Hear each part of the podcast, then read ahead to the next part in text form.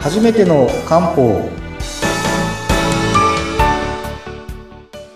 森の都の漢方薬局雲流堂の佐藤ですナビゲーターの北村明子です。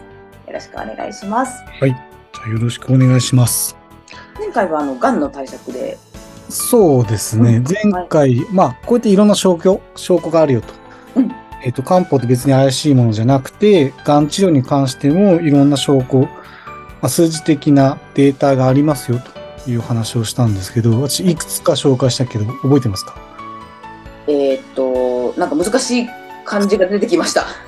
でですね、一つ目が、ちょっとここだけじゃあ、サクッと復習して、はい一つは治療とか予防に関するデータありますよと。はいはい。免疫力ですね。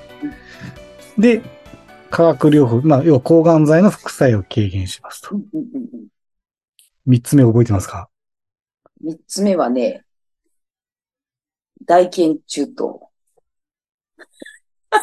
何を使うかだけ。ちょっと待って、今、記憶のかけらをかき集めました。いや、それは近いんですけど、放射線。正解 です。放射線ですよね。放射線治療の副作用軽減するですね。よく覚えていただきました。はい。あとは手術とか緩和ケアですね。うんうんう手ん。術からの回復早めたりとか、まあ生活の質を高めるとか。こういうの辺は得意ですよとうんうん。いうお話をしたと思います。で、前回エビデンスでお話したのが、まあ、放射線治療の時に口内ができたりとか、うんうん。お腹が動きが鈍くなったりと。で、その時お話したのが、あれですね。あのー口内ができたら半下写真と。うんうんうん。で、えー、腹部とかの動きとかで問題が起きたら、先ほど最初に回答していただいた大研中とか出てきたわ け。ちょっと早く言い過ぎました。そうですね。はい。ちちょっと、2分先を言ってましたね。ょっと先、先走ってしまいました、思わずいはい。やいや、もう全然、いろいろありますよ。はいで、例えば、あとはですね、こんなものっていうのがあるとしたら、はい。例えば手術した時に、うーんと、む、それこそむくみとかああ出ると、はい。これちょっと夏バテとかうん、むく、あの、それこそむくみ対策出てきましたけど、あの、五苓散っていう処方、ああ、ちょっと記憶の片隅にありますよ、五霊さん。思いありますうん。このじ数字の5で始まるうん五苓散ですね。ここら辺は全然使います。実際あの、手術に限らず、そのむくんでしまうときは五苓散使うし、あと結構有名なのところで言うと、あのーですね。これこそ、どちらかというと抗がん剤の副作用によるはい、結構大きな、あと手足のしびれなんですよ。へでえ。手足のしびれに使うのははい、五射腎義眼っていう処方があって、これは説明しやすい。五射は、はい。あの、動物の牛に来る。うんうんうんうんうん。で、腎は腎臓の腎。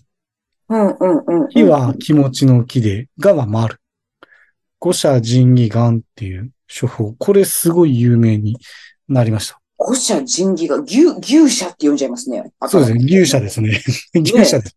これ、これ、概要欄にお願いしますって書いておいてくださいね。もう自信がないですね。うん いや、漢方の名前は興味深いですね。どれもこれも。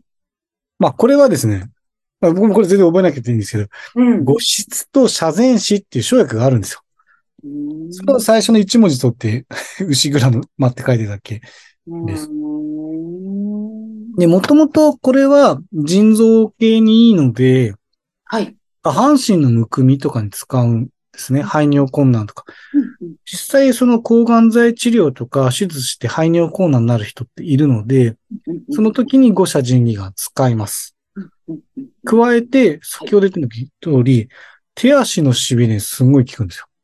えー、な、なんで、な、何が、痺れってな、何で起きるんですかあ血結流を局、神経がやられてしまうのでうん、抗がん剤によってうん、結構しびれたりするんですね。起こすのかそれが改善する。で結構その数、データはすごくてですね。はい普通だと、まあ何割かはその、あまりにもそっちの症状が重くなってしまって、まあ、抗がん剤がつ治療が続けれませんって。うーけん。ど、誤差腎がん使うと、ほとんどのケースで治療を続けれるとえ、すご感い。じになるんですね。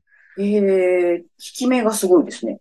うん。それだけ長いとうん。うんいう感じです。えでー、すね。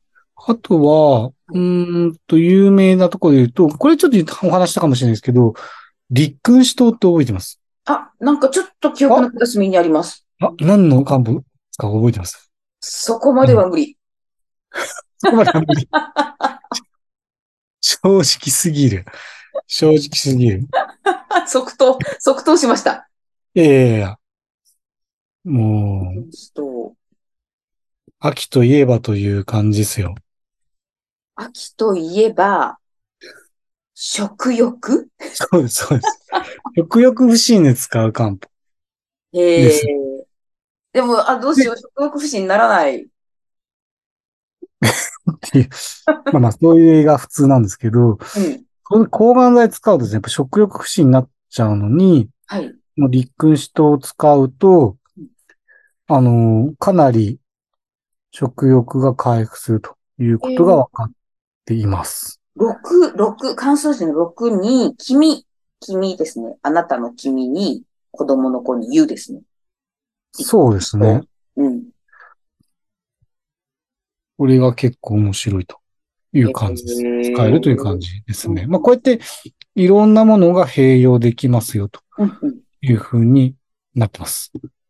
なんかあれですか一度にいろんな漢方を、あの、複数飲むのは大丈夫なんですかあ、えっと、飲み合わせという問題よりも、やっぱり漢方もお薬なので、中には取りすぎるとまずいよっていうのがあって、ああ、やっぱり、ね。一番有名なのは、あの、何の漢方でも入ってるので有名なんですけど、甘い草って書いて肝臓。あ、肝臓なんか、わかりますわかります。あの、甘い草って書いて。なんか、喉に、の痛みに効くとか言いません肝臓はあの、痛み軽減するんですよ。あ、そうなんだ。結構あれ、筋肉の痙攣取ったり、筋肉の痛み取るとかうーん。するので、足がつった時に使う漢方にも肝臓入っていますね。へえ。ここに入っています。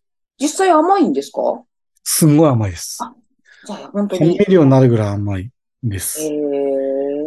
で、えっと、これがうん、えっと、取りすぎると、一取りすぎてしまうと、ちょっとむくむとかそういう副作用が出るケースがあって、ただその時は先ほど出た五苓酸とかで改善したりとかします。うん。まあ我々はその、もちろんそれが一日の最大量を超えないように調整はしたりするんですけど、とかですね。あとはまあ、飲み、一緒に飲んだ方が良いいいものっていうものもあれば、先ほど言った通り、ちょっと一日取れる決まってて、制限したりとか、うん。うん。こんな感じですね。うんで、今お話した通り、こうやってまあいろいろこう、癌に使えるものがありますよ、とうんうん言ったときに、ちょっと思い出してほしいんですけど、あの、例えば、朝鮮人参も結構データがいいものあるんですよ。はいこれも以前なんか朝鮮人参説明した時にお話したと思うんですが、そもそも、そもそもですね、えっ、と、人参はですね、その免疫という意味で、癌になってからでもいいんですけど、予防でもすごい使います。うん。うん。うん。うん。で、例えば、すごいのは、えっ、とですね、どれだけ予防効果があるかというと、あ、まそず、も当そてもます、当てます、当てます。どれだけえ。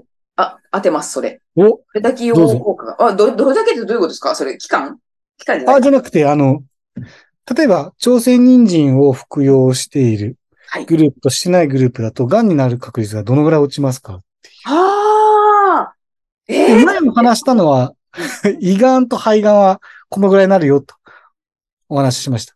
全体的ながんでもこのぐらいになるっていう話今日しようと思ってたんですけど、どのぐらいになると思いますえ、待って待って。えっ、と、待って待って。もともと健康な人が朝鮮人参を服用し始めて、その、し始めたグループと、服用しないグループっていう、うんいいですか結構似たような数字で言うと、うんえっ、とですね、前お話したのが、癌にならない生活習慣ってお話したと思う。運動するとか、うん。体重を管理するとか、うん。お酒飲みすぎないとかはい。ですね。こう、タバコを吸わないとか。うん。うん。うん。そういう習生活習慣を全部守ると、大体半分まで落ちるんですよ。結構すごいと思うんですよ。半分。ああ、やっぱり何もしなければ、うん。 10人のうち半分なるのが、さらに半分になると希いう望感のじ生活習慣ですね、これね。なんですね。うん。なのでうん、こ あの、これど、 今ですね、だいたいまた時間が見えてきたので、 ちょっとクイズを出してる場合じゃないよと そういう感じなので、ちょっと今日せめて人参の話だけ、じゃあ。人参の話だけではお願いします。ね。あの有名な朝鮮人参は、ちなみに飲み続けると、癌になるリスクがだいたい半分以下になることが、韓国の疫学調査で分かってます。やっぱり半分なんだ。で、ただ、うん胃がんとか肺がんにはより効いて、え、胃がんとか肺がんはだいたい3分の1ぐらいになります。あ、す、すごいですね、それは。つまり、あの、5つの生活習慣を全部守るよりうん、朝鮮人参を服用し続けた方がうん効果があるとえー、いう結果があります。すごいですね、それ。で実際ですね、あの、癌になるときって、ほら、遺伝子が変異しちゃう。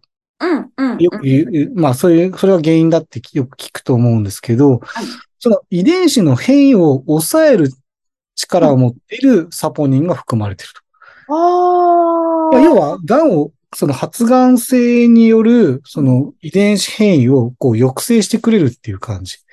ですねなので今言った通り、予防の効果があるわけですよ。遺伝子の変異を抑えて、まあ実際全体的に半分ぐらいになるし、うん。特に今言った胃がんとか肺がん、肺がんはもう3分の1になるうん、ということと、うんあとはですね、これちょっと面白いんですけど、はいあのー人参食べるじゃないですか。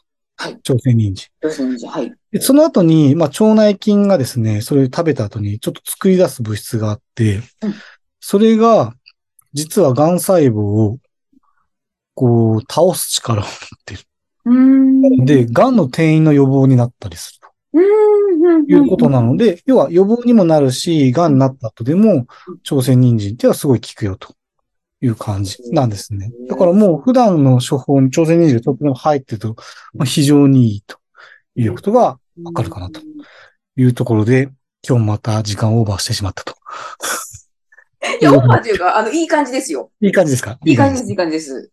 なので、ちょっと次回、うん1回で終わると言いつつ終わらなかったの で、ちょっとこの後続きを。よく有名なキノコ系とか、その後にもちょっとお話したい。聞きたいです、聞きたいです。うん、次回ちょっとそこまでお話していきたいなと思います。はい今日はなんか、あの、今日の感想、朝鮮人参すごいなっていう感じでした。まあそうですよね。まあ、うん万能薬って言われるだけあって、うん。いろんな病気に使えるんですけど、癌においても有効なデータを持っているという感じですうんね。じゃあまたちょっと次回は、キノコにも話が及びそうですね。